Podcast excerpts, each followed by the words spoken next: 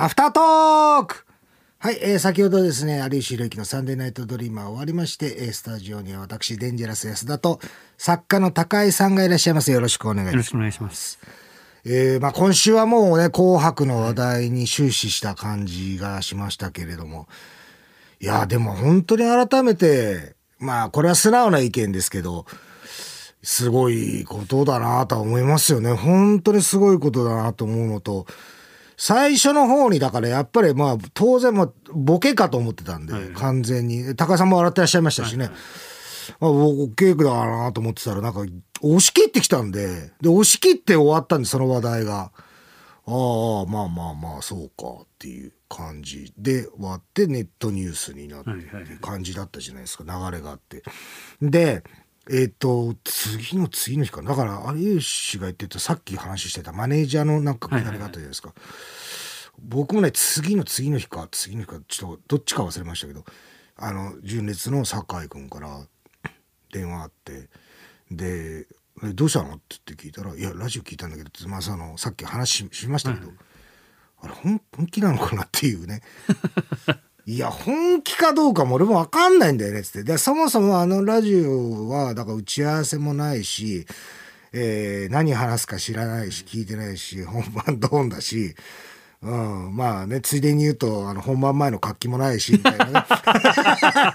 深川君が指摘してた、本番前のあの空気なんとかなんないって言ってたね、感じの、通常とは違う特殊なラジオなんで、みたいなこと言ってて、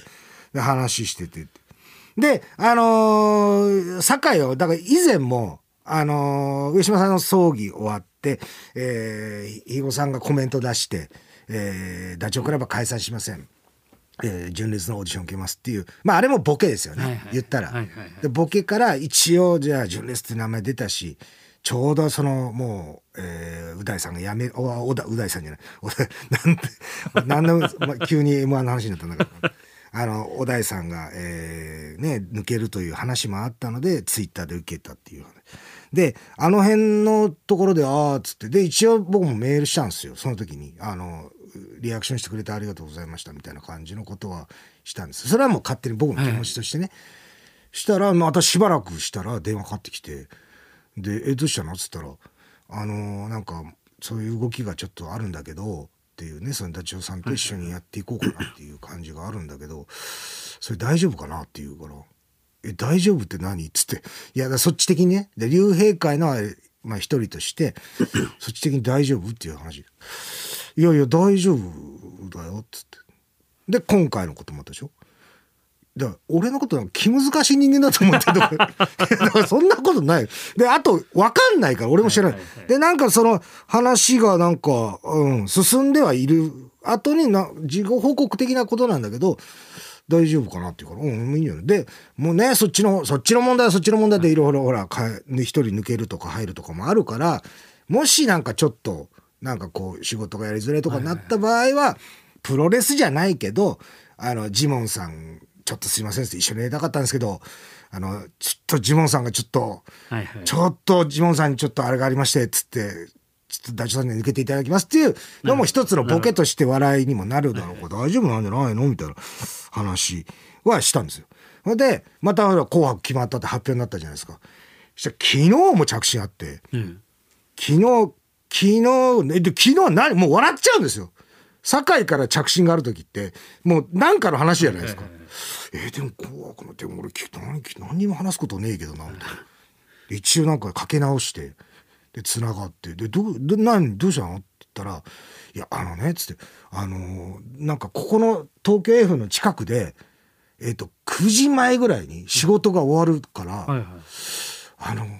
東京 F とかそっちのラジオの方に行ってもいいかなとかっていう話になって、いや、それは俺に言われてもわからない。俺は何の権限もないし、ね。なんだったらもう10分ぐらい前に、えっ、と、一応、あの、台本みたいなのと、だまあ、台本と、まあ、あと、ニュースの原稿を、えー渡されて、活気のない中、スタートするだけだから、つって。それはわからないなって。うん。で、え、で、安田さん的にどうなの？って言うから、うん、あのラジオは特殊だからやめた方がいいかもしれないね、つって。一応言ったんですよ。僕の意見としてね。はいはいはい。で本当はだから辻さんとか高井さんとかにもちょっと聞いてみようかなってはい一瞬かかすったんですけど、多分やめた方がいいまあだからその「紅白」のあれもあるし変にねここまた注目されてっていうのもと思ったから、っていうふうには一応してたんでまあそれはあのまたこの先いろいろね例えばじゃあ「紅白」終わった後にじゃあまあゲスト呼ぶんだと呼ぶで全然それやっていただいて全然いいんですけども。まあそういう話が、まあだからと、とりあえずそういうふうに。で、もともと堺っていうのが、競馬のグリーンチャンネルの番組の企画で、あの、偶然一緒になってて。で、何組か、それこそこのラジオでも話出ますけど、あんまり口には出したくないですけど、ブーマーの川田さんと一緒にね、い出たりしてたんですよ、その。で、あのーまあ、その競馬の番組出て、あスタッフの人となんかご飯食べたりとかしてたら、あのーなんか競馬のライブをなんかやろうかっていう話になって、じゃあトークライブってやろうかってで今みたいのはねあんまりそんなに、あの、競馬のやつでなんかだ集まってて、今多いんですよ、結構ね、そういうの。なんか多いんですけどそういうのがなかった当時なんでじゃあやろうかってで言ってでも客集まるかな俺らでっつってたら酒井だけが何の保証もないのに「やろうやろう絶対大丈夫だよ」とかっつって結構ね前向きなんですよ。だから今回のこともそうじゃないですか。ダチョウさんの件とかもこのだからリアクションが早いんですよ。になるほどなるほど。そうそうそう。だから昔からそうで。でなんかその「やろうやろう」とかっつって全然いけるいけるっつって。で1回目やったんですよ。1回目やったらあのまあコントとかもやったから割となんか新鮮だったみたいでなんか反響も良かったんですよ。でも1回だけしかやってないしまあ来てる客も堺の特撮のあの人特撮もともとガオレンジャーっていう特撮やってた人なんであそうなんだ。あと昔暴れ発着の子役。え？5代目暴れ発着の主役だったんですよ。そうそうそうそう。そういう流れでの応援してるファンの人たちの前でやったから、まあコントやってもまあすごいあったかくてっていう感じがあったんですよ。でもね、で、この終わった後、これ、あれだよっつって、金になるよこれ、とかって言うんですよ。酒井とか、すっげえ前向きだから。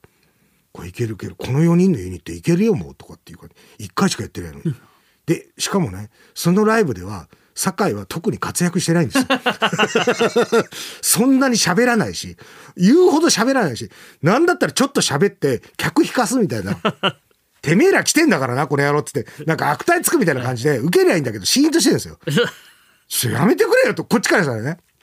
まあとりあえず受けた方がいいからみたいな感じで。それで、あの、まあ、で、なんだったら、あれですよ、竜兵会とかでトークライブ、太陽さんを囲む会、上島さんを囲む会のライブやってたのが、ロフトプラスワンって場所なんですけど、そこ紹介してくれたのも、堺なんですよ。実は。あの、で、こういうとこあるよ、っつって。やってるんだと。堺祭りっていうので、毎月やってて。あ、そうなんだ。どんな感じなの？つって。じゃあ一回来てみればいいじゃん、つって。で、行ったんですよ。そしたら、まあ、お酒飲みながら、こう、トークライブだから、あ、これちょうどいいかもしんないな、なんて思って。で、一応じゃあそれ見、堺祭り見てみようと思って。見たら、まあ、バーッと登場して、で、出てきて、わーっと一応拍手あるじゃないですか、ファンの人だから。それで、なんかちょっと、なんか1分2分ぐらい喋った後に、ああ、もう喋ることねえな、っつって。これどんなトークライブなんだよ、これっていうの。言って。だからその、風呂敷はすごいけど、なんかこう、なんか中身伴わな伴わないな、こいつっていう印象だった、その当時は。それで、今度、なんかその、ムード歌謡をやり始めるみたいな話に出て、もうこっちからさ、その印象しかないから、あ、また始まったと。出た出た出た、風呂敷広げてこれ出たよと。って思ってたら、なんかね、話聞いて、おあれ？ちょっと変わったかなと思ったのがね、ムード歌謡で、ちょ営業とか行くじゃないですか。銭湯とか行ったりしてたじゃないですか。そしたら最初はオリジナルの歌しか歌わなかったんですって。それが、だんだんだんだん、客が全然集まんないから、もういいやと思って、あの、私乗ってますとか、はいはいはい。寄せばいいのにとか人のそのそういうやつ歌うようになったんですって。それ客がスーッと集まるようになったんですって。でそれも本当かと思っててで家の近くに僕のね家の近くのいいように営業来たからちょっと偵察がてら見に行ったんですよ。そしたら100お客さんぐわーっと集まってて急ででも出てきて歌ってわーってなってるけど、あーまあまあまあそういうことかなんて思って喋り聞いたら、全然変わってて、めちゃめちゃ受けてるんですよ。で、聞いて、普通に面白いですよ。もう営業として見ても、普通に面白い感じ。で、あいつ子沢山なんですけど、いわゆる4人か5人ぐらい子供いるんですけど、4人かな。それで、子沢山もファンの人みんな分かってるんですけど、子沢山のネタ、ネタみたいな、ちょっと喋るネタで、えーっと、私が子だくさんの理由を本日は特別に発表させていただきます。セックスがうまいのですって言ったら 大爆笑なんですよ。セックスがうまいのですとか、セックスなんていう言葉を使って笑かせるって、笑わせるって、僕ね、鶴太郎さん以来なんですよ。だすっごいなと思って、思わずもう終わった後楽屋行って、もうあの、すごい、すっごいね、っつって。すごいねって、ああ、いや、見に来てるありがとう、っつって言ったんだけど、すごいって、俺ね、歌のことは分かんないけど、喋りめちゃめちゃ上手くなったね、つって。そしたら、あ、本当安田さんにそうやって言ってもらえるの嬉しいとか言ってたけど、いやいやいや、無理いや、ひどかったよ、昔は、つってて。いや、だからそれすっごいなと思って、人は変わる。だからまあ、有吉にもささっきね、本番中にも選びましたけど、ね、すごいね、ダチョウさんもいて、俺もいて、酒井君もいて、自分の知ってる周りが紅白出て、どうよ、なんて。そうやつ言ってました。いやだからここねちょっとアフタートーク最後の言葉をちょっと上島さんの言葉を借りて、はい。ちょっと締めたいと思いますね。高橋さん。俺はこれからどうしたらいいんだ。